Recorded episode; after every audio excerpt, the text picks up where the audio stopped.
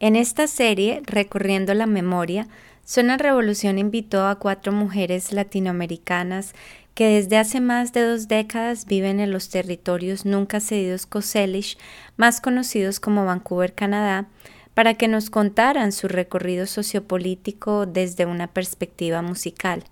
Cada una eligió dos a tres canciones y desde allí nos hilaron su historia un ejercicio de memoria histórica para aprender de aquellas que han caminado antes que nosotras en la ciudad que hoy hace parte de nuestra vida y para todos aquellos que nos escuchan, quienes desde su esquina aportan al fortalecimiento por la justicia social.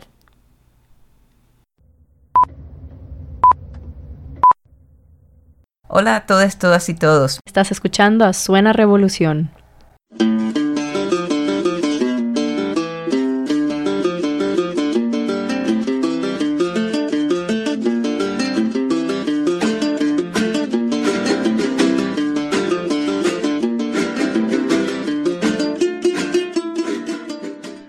Continuamos esta serie con la guatemalteca Sarita Galvez. Sarita es música, flautista, cantante, psicóloga y consejera de familia. Después de haber vivido en Nicaragua y México, en el 1990 se quedó en Vancouver, Canadá, como refugiada política junto con la banda musical exiliada Kinlalat. Durante 20 años, Sarita ha sido locutora y productora de Rumba América un espacio radial de música alternativa, independiente y de resistencia en la radio cooperativa de Vancouver. Ella ha dedicado su vida personal, musical y profesional a ser una activista política enfocada en los derechos humanos y en la defensa del medio ambiente. Mi nombre es ah, Sarita Galvez. Yo vengo de Guatemala, nací en Guatemala, en un pueblo chiquitito del este que queda en una región que se llama Zacapa. Es un pueblecito pequeñito y me gusta mencionarlo porque es de donde viene mi mamá. Mm. Y salí de mi mamá y de mi papá, obviamente. Mm. culturalmente, eh, pues es una región que tiene sus propias características dentro de Guatemala, pero también yo reconozco y, que crecí y viví y aprendí. Eh, la vida en comunidad, la vida en el país, la vida como personas, como seres humanos, como entes vivientes y estando en el universo, lo aprendí dentro de, en, una región, en, el territorio que es maya.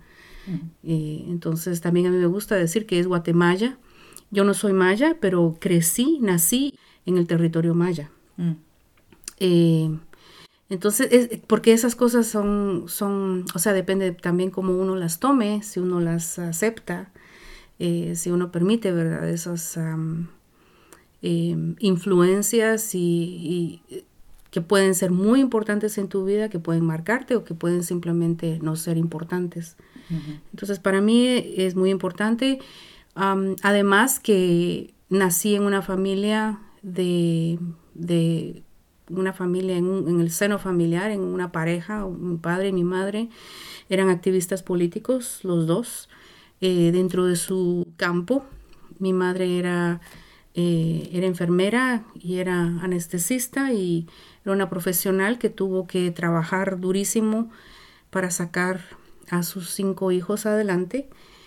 Eh, puesto que ellos tenían cuatro hijos y ella estaba embarazada conmigo cuando mi padre fue asesinado em, eh, por ser ah, dirigente sindical en Guatemala. Él era, fue de los eh, fundadores del sindicato de ferrocarrileros en Guatemala que era una, una institución bastante seria y, una, una, situación bastante seria ser sindicalista en Guatemala.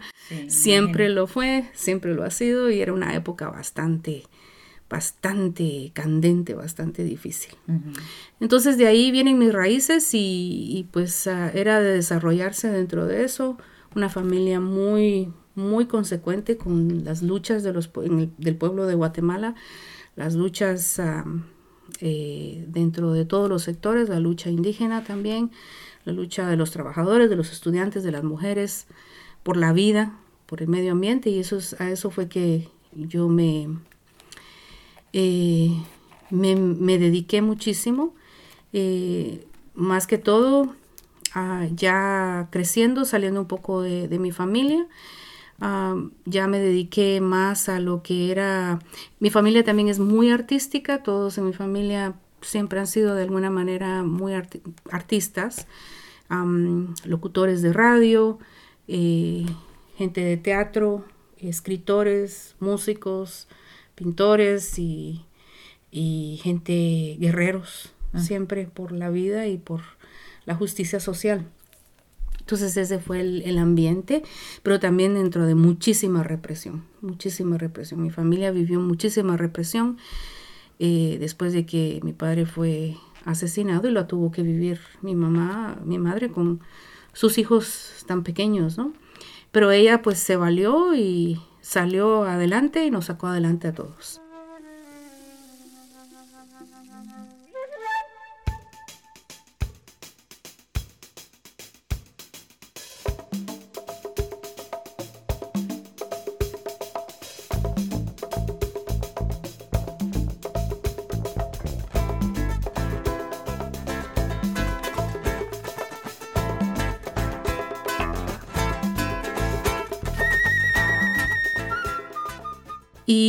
Y, bueno, por, por, esa razón, entonces fue también como muy natural, muy fácil que para mí involucrarme en el trabajo de, en el activismo y dentro, en, el, en el trabajo que ya era algo que me interesaba más, que era la música y el activismo también por, por el medio ambiente, por los derechos de los estudiantes. Eh, me interesaba muchísimo también el trabajo por la mujer, pero la verdad es que parecerá difícil de creer en esta época, pero la época en la que yo viví, la verdad es que la, la, situación era muy distinta y el trabajo de la mujer siempre se miraba como algo que en algún momento vendrá. Incluso los mismos compas, ¿no? Te decían, ya, ya, ya, ya vamos a hablar de esas situaciones y qué sé yo. Y, e incluso las mismas compas era una cosa, o sea, las mujeres y los hombres era una cosa que siempre lo ponían así como tal vez no es lo más necesario, lo más importante en este momento porque la situación era crítica en cuanto a mantener la vida muchas veces, ¿no? Pero era un tema que para mí era importante, pero tal vez dentro de mis temas, mi temática para, para toda la vida, mis mayores intereses siempre han sido dentro del arte. Mi trinchera de lucha fue dentro de la música, dentro del arte, la radio, eh, y estuve trabajando también profesionalmente dentro de la radio y la televisión, pero hice también radio eh, que era mm, comunitaria y radio clandestina también, producción y, escribí para la radio clandestina y, un poquito de todo eso. Y siempre dentro de la música y mm, tuve estudios ah, musicales ah, ah, que eran eh, dentro en el conservatorio, o sea, también estudios musicales que eran, digamos, organizados pues en la escuela. Eh, igual me gradué de maestra, eh, llegué a la universidad también, estudié eh, psicología y educación, pedagogía y siempre pues dentro de eso, dentro de la música, el arte y trabajar con los estudiantes y, y y estar ah, en ese sentido muy involucrada dentro de la lucha ah, por la justicia social y por la vida dentro del medio ambiente igual. Entonces ese fue, ese fue el marco donde dentro de lo que hacíamos con la música, que también era mucho, yo, yo estaba con grupos de música clásica, de música de jazz y definitivamente de la música ah, con contenido social y popular y la nueva trova. se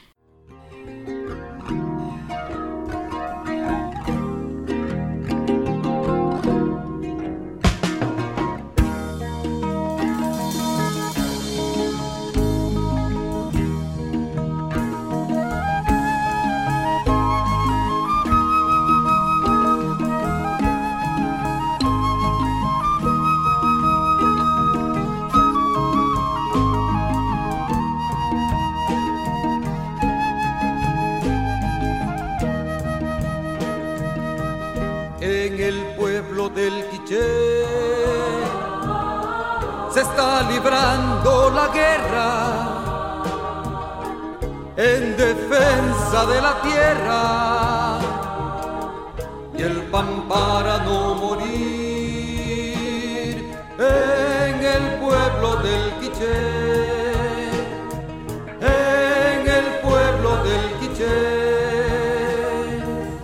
pueblo aguerrido y valiente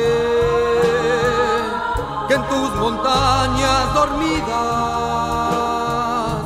el despertar de la vida y el nuevo canto se siente. Y dentro de la música de trova fue que conocí al grupo King Lalat, que era un grupo que conocíamos porque estaba en el, exilio. Eh, los conocí en 1988, 87 por ahí. Y, pues se, dio para mí la necesidad, eh, eh, las cosas empezaron a ponerse un poco más difíciles para mí, para, en mi situación en, en 1989, pero en La Lata además necesitaba algunos músicos, necesitaba alguien que tocara flauta, que es el instrumento eh, principal que yo tocaba o que toco. Canto también, entonces necesitaban voz y la flauta y las percusiones y qué sé yo. Y entonces e, estaba de todas maneras la invitación, ellos habían dicho al hacer contacto con los músicos en Guatemala, y cuando digo hacer contacto era porque ellos estaban, y ellas, habían mujeres también, el grupo estaba fuera de Guatemala viviendo eh, como exiliados en Nicaragua, mm. la Nicaragua que en ese momento era sandinista, ¿verdad? Y, entonces habían dejado pues la posibilidad de que si algo pasaba, si estaba muy difícil, que ellos siempre necesitaban músicos de todas maneras, ¿no? Sí. Entonces cuando pues ah, se dio así una serie de, cuestiones y ya que ellos estaban allí, me habían invitado incluso más seriamente, necesitaban músicos o gente pues quisiera que los ayudara, ¿no? A, siempre a seguir con llevando el mensaje dentro de la música, llevar el mensaje internacionalmente también. Entonces, ah, eso fue lo que decidí. Me fui con King Larat, que estaban en Nicaragua. Y eso fue en el 89, en junio del 89, y me integré al grupo. Vinimos a, Canadá. Ese año estuvimos en el Festival Folclórico de Vancouver y en una serie de festivales. Hicimos una, una, una gira por todo Canadá ese año, seis meses más o menos. Y luego a final del año em, las cosas cambiaron, la situación estaba cambiando en Nicaragua. Yo había estado en Nicaragua varias veces por la revolución sandinista, muy joven, ¿no? Muy joven cuando fui allá. Eh, pero en ese momento la situación ah, para los sandinistas estaba cambiando y definitivamente entonces también para los ah, refugiados que estaban siendo amparados por el gobierno sandinista. Eh, entonces estaba esa pregunta de cómo iban a ir las elecciones, cómo iban a seguir las cosas. Entonces vivimos un año, parte del grupo, y luego todo el grupo se integró. Eh, nos quedamos en México por un año. Y luego eh, ese año fue cuando cayó el muro de Berlín, cayó la Unión, o sea, el, bloque soviético y todos esos cambios tremendos que existieron. Sí. Em, se acabó la ayuda a Cuba, en El Salvador ya no se dio la ofensiva final, pero, pero no se dio como los salvadoreños querían, ¿no? A Nicaragua y Nicaragua también.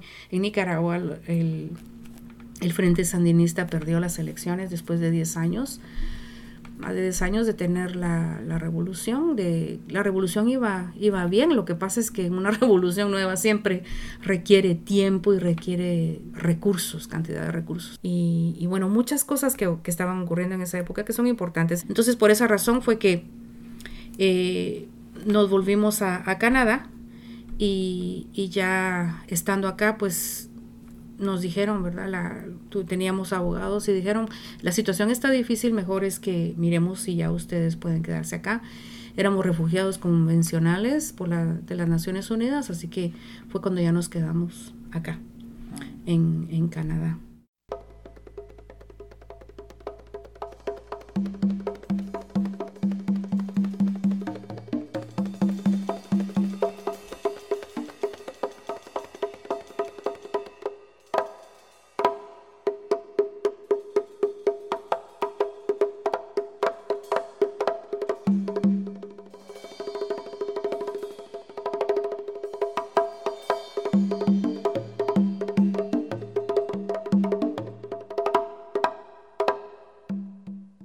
Eh, en Quinlalat, pues yo tocaba flauta, cantaba, eh, hacía coros y esta canción te llama Resistir, resistir, a vencer o a morir, que era nuestro eslogan en esa época, ¿no?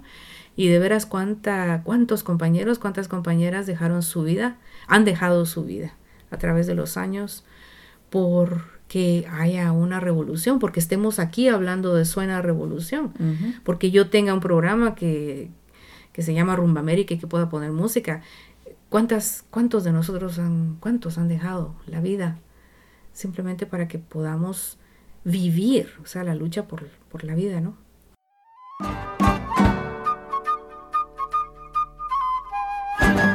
Estamos aquí reunidos para cantar una canción. Vamos a cantar toditos con todito el corazón. Si estamos así juntitos, vamos a cantar mejor. Vamos a cantar toditos con firmeza y con valor. todo el mundo a resistir. Dice, dice así.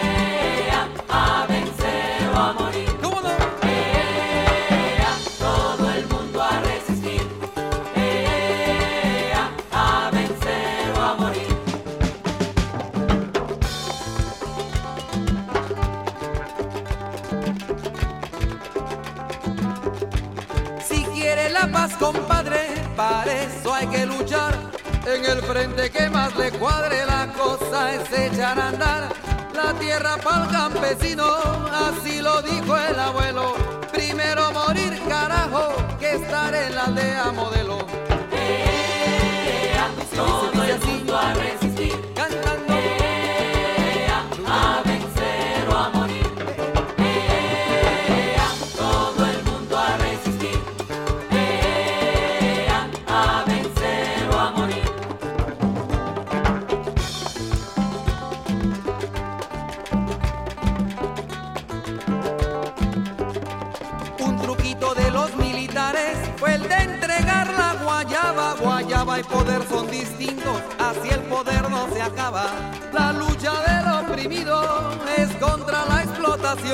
Debemos estar unidos para hacer la revolución.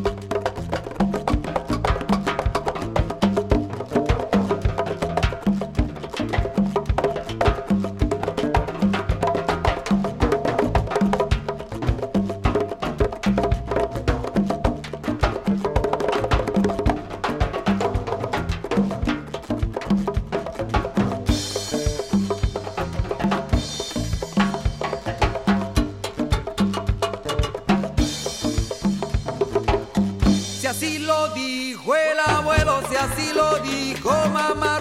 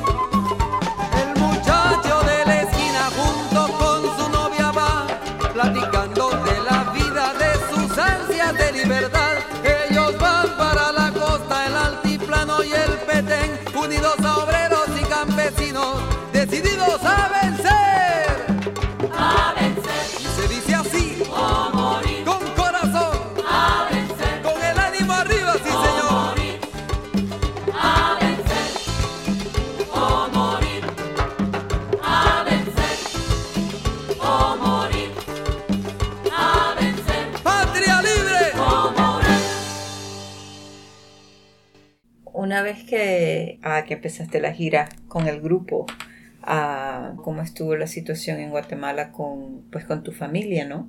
Porque tenías tus hermanos, eh, tu mamá todavía estaba allá, y entonces, este, eh, en algún momento, pues, hubo contacto en que se vinieron para acá. ¿Estaban envueltos también en, en música o solo activismo o, o- o cómo fue? Pues cada quien tenía sus, digamos, el lugar donde cada quien ha hecho sus cosas, ¿no? Su, su, su, su activismo político o su activismo comunitario, donde sea, es, es, ha sido diferente. Yo me he involucrado más al activismo dentro de la música, dentro, eh, en, en Guatemala pues era con los estudiantes y el medio ambiente y, y definitivamente el activismo político, ¿no? Eh, por un cambio de, de estructuras, que sea, que hayas, que- o sea, lo que se quería era cambiar las estructuras, pero realmente que hubiera una, que hubieran cambios que fueran sustanciales.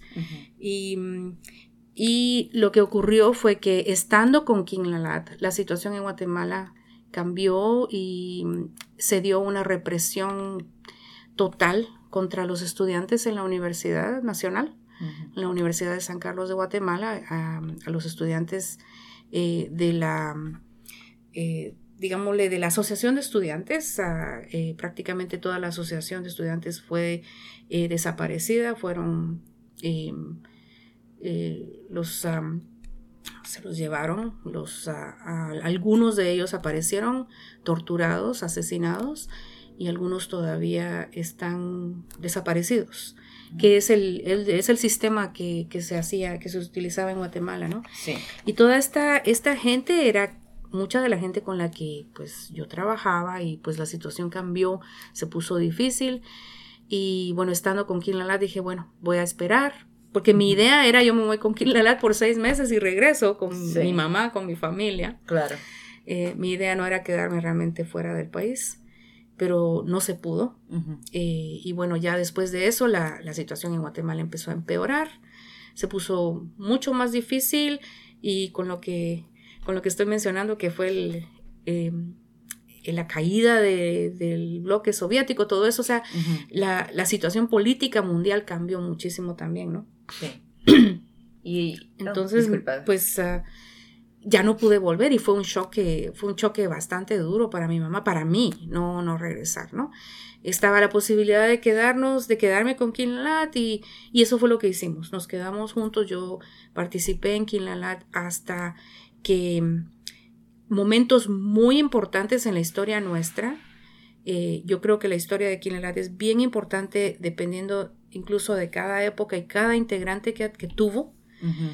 Eh, porque cada uno llevó y cada una llevó su historia, su ah, como era como músico, los, ah, los fundadores de Quinalad fueron bien importantes en su época, eran cinco muchachos que eran, estaban en el exilio y poco a poco cada uno de ellos tuvo que volver a Guatemala con diferentes responsabilidades y cosas así.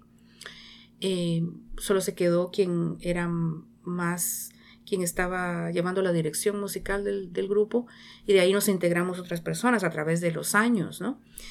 Pero nosotros, cuando, en el tiempo que yo estuve, tuvimos incluso algunos músicos canadienses y el grupo llegó a sonar muy bien, no- sonábamos muy bien a nivel, ah, me refiero para estar en escenarios internacionales, ¿no? Ujú. sonábamos muy bien y en ese fue en ese momento que también se dio la, la firma de los acuerdos de, la, de paz en Guatemala en diciembre de 1996 y para nosotros fue algo muy importante porque era la amnistía para los refugiados que estábamos fuera del país.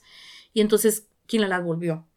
Y tocamos en los escenarios en Guatemala, tocamos para los estudiantes, para la universidad, en la plaza central y enfrente de todo el mundo y pues, ah, pues esos son guerrilleros y que la música que hacíamos y qué sé yo, o sea, música histórica, entonces que hablaba, hablaba de la, que habla de la historia de lucha, Mm. eh, de lucha por la justicia social en Guatemala, la lucha por la vida. Eh, quien la late era quien, quien hizo pues la esa música, ¿no? Y nosotros la, la seguíamos llevando a cabo. Y ese momento fue muy importante porque al llegar de regreso, eh, los integrantes, los fundadores del grupo estaban en Guatemala, ¿no? Haciendo sus propios sus propias responsabilidades, sus propias cosas, y se integraron a nosotros y nos presentamos juntos en el escenario, ¿no? Entonces fue algo muy importante, algo histórico para, Sí. para nosotros como, como trabajadores del arte, pero del arte eh, que con conciencia social, con mensaje, ¿no?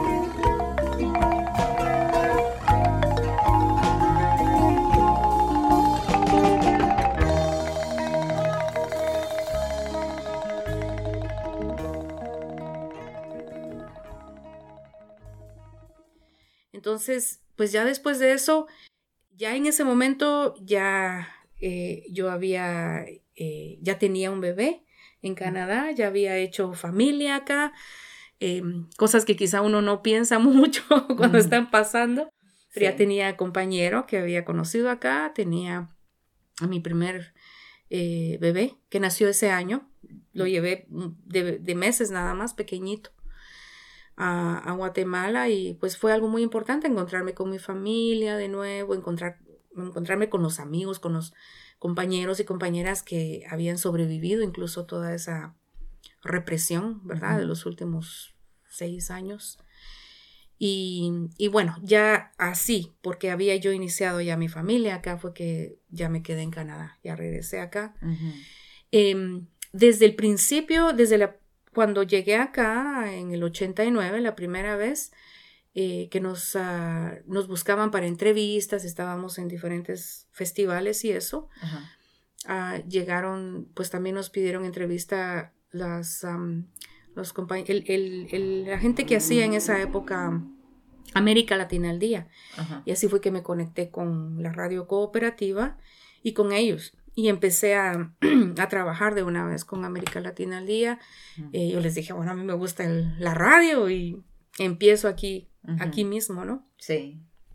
Y así, en, desde el verano entonces del 89 empecé a trabajar con América Latina al día y, y ayudar a- en producción, en locución, a leer las noticias y todo eso. No hablaba in- inglés en esa época, así que a- al español y a entender lo que uno podía nada más. Y así se fue, así se fue, así fue pasando el tiempo, ¿no? Ya, ya, o sea, a través de los años eh, era indispensable aprender el inglés. Para mí era indispensable regresar también a, a la escuela, validar mis estudios universitarios académicos, porque pues ah, de la música era más que obvio que no íbamos a sobrevivir. Ujú. Y ya teniendo un bebé y todo eso, pues hay que, hay que sobrevivir, ¿verdad? Hay que, además hay que seguir estudiando, hay que seguir educándose. Sí. Entonces, con mucha dificultad, porque la educación académica acá, además de que es muy cara, eh, te pide completa, que completamente te dediques, ¿verdad? Sí. A estudiar. Eh, Sí. No hay, no, no te da opción a que tengas familia o a que tengas nada más. Entonces, con mucha dificultad, pues poco a poco ah, fui, eh, fui haciendo, y en esa época a mí no me, no me ah, validaron nada de ninguno de mis estudios. Dijeron que no eran válidos acá y que tenía que, que rehacerlos si es que yo quería graduarme, eh, en, ya sea en psicología o en educación. En educación me dijeron, bueno, algunos cursos quizá los aceptamos para ser maestra, pero psicología no. Así que prácticamente tuve que empezar desde el principio. Cero. Y lo hice pues muy molesta si querés entonces, pero también lo tomé como, bueno, es, es desarrollo. Eh, cada, las cosas cambian, así que aprender lo que es nuevo quizá y, y, pues al fin me gradué y al menos eso, ¿no? Y estoy trabajando en mi, en mi maestría como eh, de consejería, dentro de la consejería. Y, y me, me, quedé también con, uh, he trabajado como consejera familiar ya por, um, ya llevo acá viviendo, son más o menos 25 años. Eh, y llevo trabajando como, primero como trabajadora de asentamiento para los, uh, los recién llegados, para los refugiados y para la gente que es inmigrante.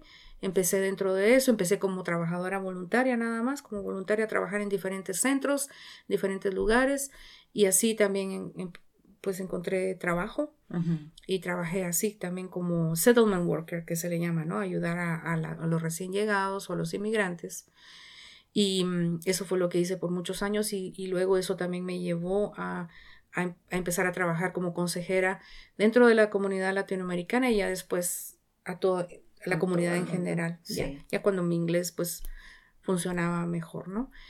Y, y, en la radio pues he estado desde entonces y ya tengo casi, pues ya son casi 20 años que hago Rumba América, que yo estaba, había pedido un espacio para hacer un programa de música en, en, en, la radio y pues se les había propuesto traer música de diferentes, para diferentes, uh, de diferentes uh, géneros, ¿no? Podía ser música para niños, eh, o sea, yo había pedido lo que fuera que saliera el espacio, ¿no? Sí. Pero mi idea era hacer uh, eh, un programa que fuera de música um, que es uh, alternativa, pero también eh, música en resistencia, la música nuestra, ¿no? La nueva trova, la música que habla de la lucha y que la música folclórica, si querés, o lo que sea, pero, o sea, todos los géneros musicales latinoamericanos, pero que hablan, que tienen un contenido social, un contenido político, un contenido con sentido eh, de vida, ¿no?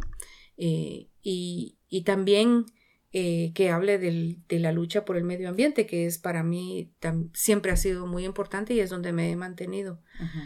Entonces, uh, bueno, salió Rumba América y me dijeron, es, ha sido hasta ahora un, un, espacio de música jazz, de música latina, de jazz latino, pero realmente está bien si, si quieres hacer la música que quieras. Y entonces lo que yo quería hacer era eso, ¿verdad? La música eh, en resistencia, la música con, que habla de, de lo que nos mueve a mantener la vida, a luchar por la vida. Y eso es lo que he hecho. Que el primer programa lo hice el 23 de febrero de 1997. Ah. Y pues ya son casi 20 años, ¿no? Y lo viví a través de bebés, de embarazos, de, altibajos, de universidad, de pues la vida misma, ¿no? Sí. Y, y así, va, así ha sido. Y, pues para mí es muy, muy importante continuar haciendo, eh, haciendo eso. El trabajo el trabajo de, activismo político dentro del arte, del activismo político también dentro del medio ambiente. estoy involucrada en, en trabajo por, para, para que se entere la gente de lo que está ocurriendo em, en cuanto a las mineras, muy específicamente las mineras canadienses en Latinoamérica, más específicamente en Guatemala, pero realmente para mí no es nada más las mineras, ¿verdad? La minería, sino que es toda la extracción, toda la destrucción de la madre tierra. Sí. Eh, lo que está ocurriendo, ¿no? Y, cómo, em, cómo es posible que haya gente que que no piense, que piense pues que la vida es algo que pueden tomarse y que pueden agarrar ¿verdad? los recursos y utilizarlos y hacer lo que quieran con ellos. ¿no? Sí. Entonces eso es más o menos como estoy ahora, donde estoy, eh, a grandes rasgos. En la radio cooperativa de Vancouver. Rumba América, en la radio cooperativa de Vancouver, 100.5 FM.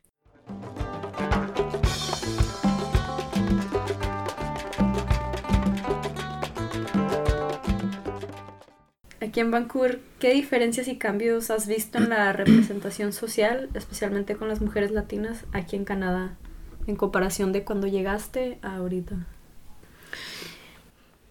Yo me he considerado toda mi vida feminista. Mi madre, sin decirlo nunca, pero ella era feminista y siempre me, he considerado feminista. Pero también mi feminismo, que no es ah, necesariamente los mismos feminismos, ¿no? Afortunadamente llegó un momento en que ya no se habla de feminismo, sino feminismos y, que, y que, o sea, esos son los cambios que he visto, ¿verdad? Que también dentro de la lucha de la mujer, cuando yo era muy joven, dentro de esa lucha era muy cerrada y las mujeres mismas te, te decían que tenías que estar dentro de cierto marco, ¿verdad? Mm. Dentro de metida en cierto lugar nada más.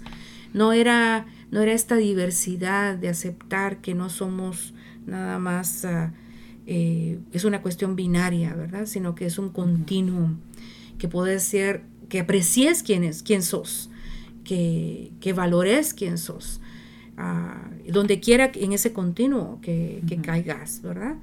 Eh, esa es la, esos son los cambios tan importantes que han ocurrido, pero han ocurrido en los últimos años.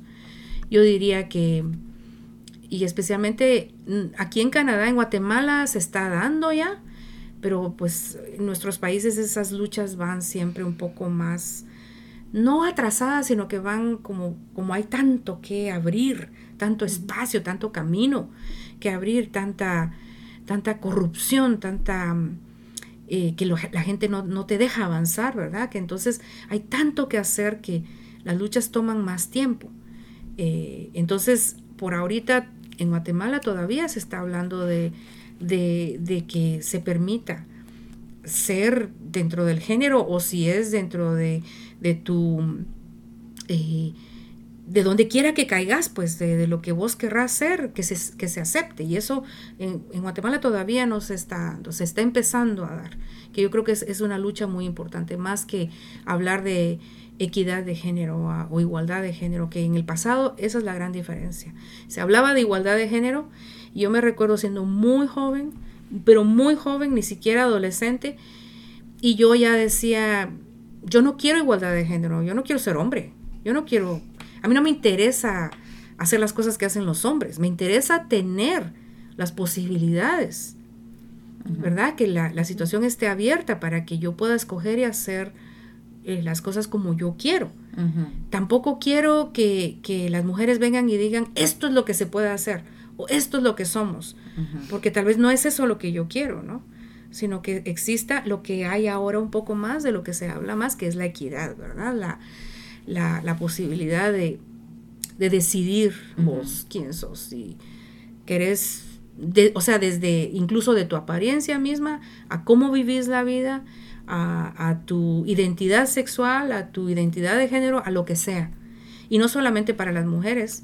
Eh, me acuerdo igual, muy joven, yo decía, es que la lucha no es solamente tampoco para la mujer sino los hombres están dentro, en lo mismo, están igual de apretados y subyugados por este, por este patriarcado, que no los deja ser y decidir quiénes ellos quieren ser, ¿no? Y eso se ha comprobado a través de los años.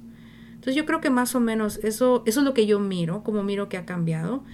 Em, para mis hijos ahora que son adolescentes, la situación, yo les hablo mucho de eso a mis hijas, tienen 16 años y les digo, que yo, mi vida habría sido muy diferente si hubiera vivido en una época como esta época, en la que podés hacer, eh, en la que podés hacer cosas que no se podían hacer antes. Pero eso es la lucha nuestra, ¿no? A donde hemos llegado ha sido por la lucha de todas las mujeres y todos los, todo el pueblo, toda la gente, pues todos los hombres que han estado haciendo algo, ¿no? Y, y lo mismo, la vida de mi madre habría sido muy distinta si ella viviera en una época así, donde como esta, que es un poquito más abierta. No digo que todo está hecho, hay muchísimo que hacer todavía, pero las luchas pues vienen, ¿verdad? Están viniendo poco a poco. Y es de sentirse, o sea, ya hay más posibilidad de sentirse uno orgulloso de quién es. En lugar de decir yo quiero que sea, quiero ser como esta persona, es más bien aceptar tu diversidad misma. Por ejemplo, cuando yo estaba en Guatemala era algo que se decía, ah, tiene que haber algún momento cuando, cuando hayamos ganado la revolución, que pues nunca llega, ¿no? Es un momento que nunca llega y tal vez entonces ya podemos hablar de los temas de la mujer, qué sé yo. Pero nunca se aceptó. las mujeres pues ahí estábamos siempre, eh, las compañeras de alguna manera pues siempre se ha, se ha, dicho que esta es una lucha constante, que es una lucha por la vida, que es una lucha diaria. Lo mismo es la lucha por el arte, es la lucha por la vida si hablamos de la madre tierra, no podemos esperar hasta que ganemos, qué sé yo, qué revolución que tal vez no llegue. Eh, hay una canción mía en este disco que se llama Patria Verde y hablo de la destrucción de la madre naturaleza y de querer compararla incluso. Eh, porque yo siento que la, gente siempre necesita así, bueno, sí, qué linda la madre naturaleza y los arbolitos y los animalitos, pero de todas maneras, ¿qué importa, no? Pero entonces en esta canción digo, bueno, hay que compararlo con la destrucción nuestra, cómo nos han reprimido a nosotros también como individuos, nos han arrancado las alas para que no puedas volar y no puedas soñar y no puedas pensar, ¿no? No te atrevas, más bien, sí podés, pero no te atreves a pensar ni a soñar ni nada en un momento dado. Entonces, de eso habla Patria Verde, esa mm. comparación con la madre naturaleza, la destrucción de la vida de todos los seres y la destrucción también de física, pero también emocional y psicológica de, de nosotros, la de la gente joven, de la, bueno, en esa época pues yo era joven cuando la hice. todavía eres joven, todavía eres joven.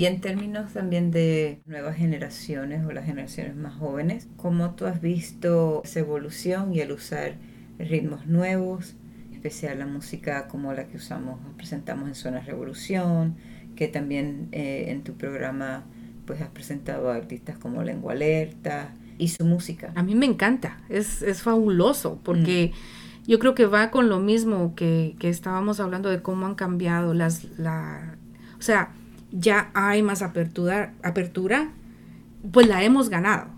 ¿verdad? Nos la hemos ganado, no es nada de que nos la regalaron, ¿verdad? Nos la hemos ganado, a que exista esa diversidad.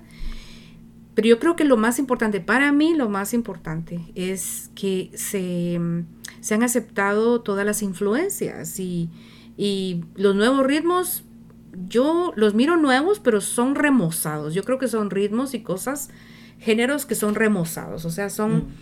Son es to- todas las influencias que tenemos, porque ya no es una cosa nada más.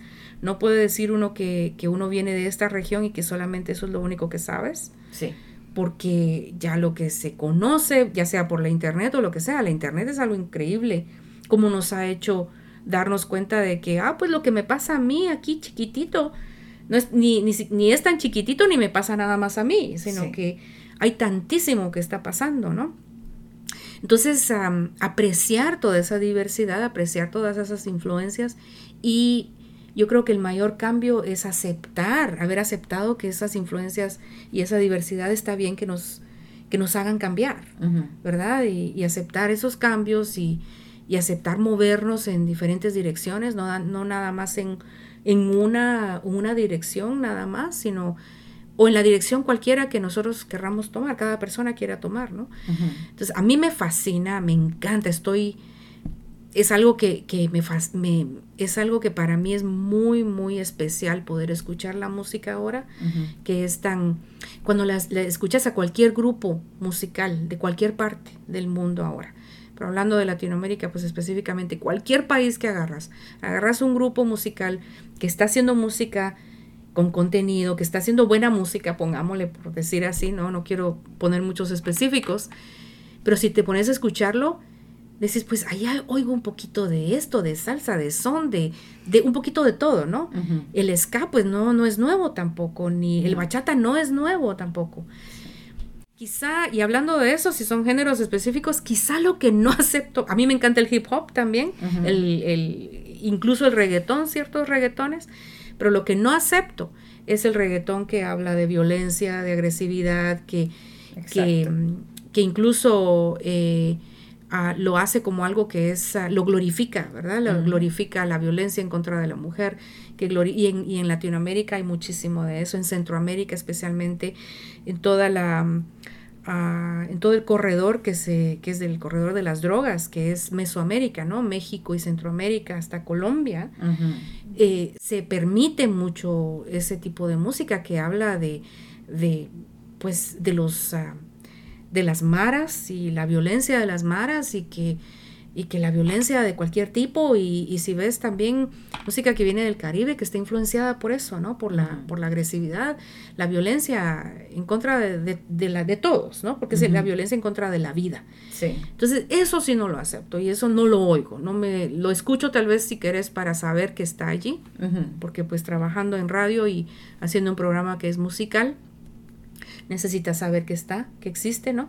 Pero no es música que para mí no me interesa, ¿no? Ujú. Pero definitivamente todo el resto de música que, que hay ahora, los jóvenes están haciendo unas cosas bellísimas y a mí me encanta y la disfruto, la bailo, la canto, la escucho y, y la disfruto y la celebro y celebro esa diversidad y celebro que, que estén haciendo cosas que, que definitivamente muestran y celebran la influencia del pasado, pero es viviendo el presente de una manera tan rica y viendo hacia el futuro para seguir haciendo cosas nuevas, ¿verdad?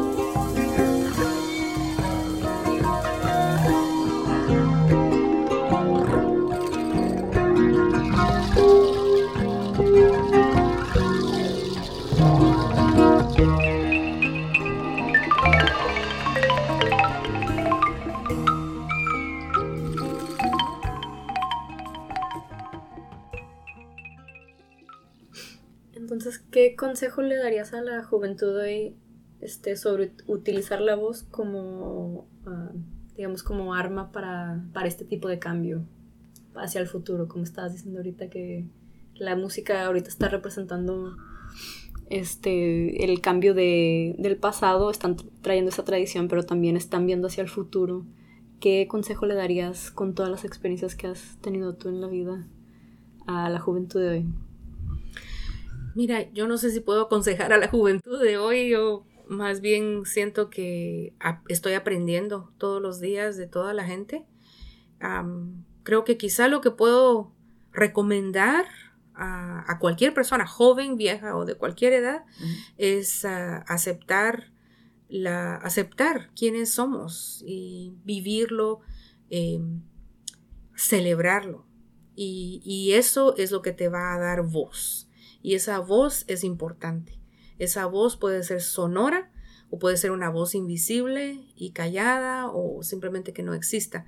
Depende de, de cómo la, la, tomes, ¿no? Entonces, bueno, quizá eso es lo que yo puedo recomendar y decir, bueno, este es mi consejo, que, que aceptes, de, aceptes tu pasado, sea duro o sea lo que sea el pasado, son las raíces nuestras y es importante apreciarlo y celebrarlo, porque de ahí venimos y es de donde te forjaste y, si es un pasado que no te gusta, mejor aún porque es lo que te forjó para cambiar y para buscar algo mejor, para buscar eso, eso, un, un, sistema mejor, ¿verdad? Para cambiar, para vivir la vida y celebrar la vida. Yo creo que eso es lo que es más importante, celebrar quiénes somos, celebrar que las influencias que tenemos, la sangre, la, la, la lucha nuestra de todos los días, eh, y, esa celebración. Eh, vivirla cada día y de esa manera yo creo que es a donde vamos a, llegar a un mejor futuro, donde, donde ya no se hable, donde podamos hablar de nuestro pasado. A, mí me enorgullece mucho si alguien me pregunta, bueno, ¿y el acento? O que si de dónde venís, o que por qué sos de este color, o lo que sea, no me molesta, porque digo, tengo una oportunidad más para hablar de, mi pasado. Es un pasado que está presente. Yo no lo tiro, no lo dejo y es importante para mí que mis hijos lo conozcan también y que la, gente joven lo conozca. No somos nada sin la historia. La memoria histórica es lo más importante que podemos tener. Si no recordás de dónde venís, no sabes a dónde vas. Y no estoy hablando de religión, sino que estoy hablando de realmente de nuestra historia. Esa, esa memoria colectiva que es tan importante.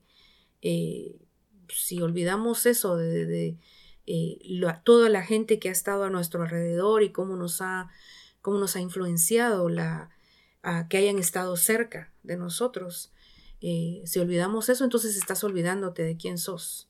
No puedes tirar para adelante, no puedes echar hacia el futuro si no sabes nada de, lo que, de, de, dónde, de dónde venimos, ¿no? Y, dentro de eso, pues ah, no sé, tal vez me van a preguntar, ¿por qué es lo que me suena a revolución? Pues sí, esa, es la pregunta que le hacemos a todo el mundo, entre otras. ¿Qué te suena? A mí lo que me suena a revolución es la vida misma. La vida es revolución. Mm. Toda la vida, todo lo que haces, el trabajo que haces, la música, el caminar, el correr o como quiera que vayas por la vida, me suena revolución.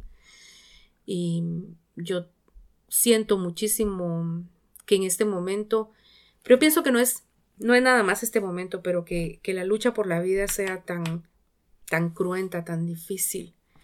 Eh, yo tengo, tengo mucho dolor, llevo mucho dolor, porque ah, miro cuánta, cuánta gente simplemente mira la vida como algo que la pueden tomar. Y, y pues hablo de todos, hablo de todos, poniéndome a mí también allí, ¿no? Nosotros asesinamos animales todos los días para comer. Eh, constantemente por el, en pro del, del desarrollo, estamos destruyendo a la madre tierra y, o sea, es el ser humano.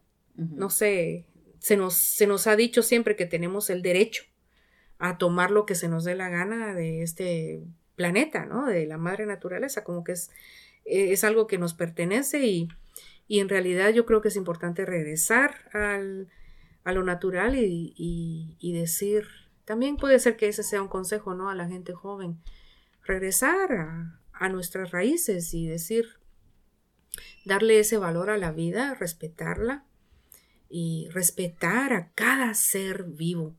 Y si vas a tomar la vida de un ser vivo, a que sea un ser vivo animal humano o animal no humano, eh, agradecerlo y no, no como que fuera una eh, algo que es, es, es tu derecho, ¿no?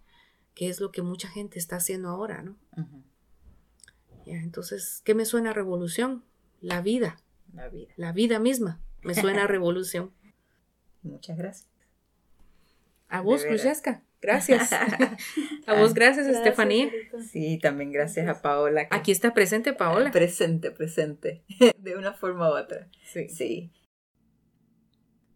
Muchas gracias a Sarita Galvez por concedernos esta entrevista y a ustedes por escuchar nuestros episodios.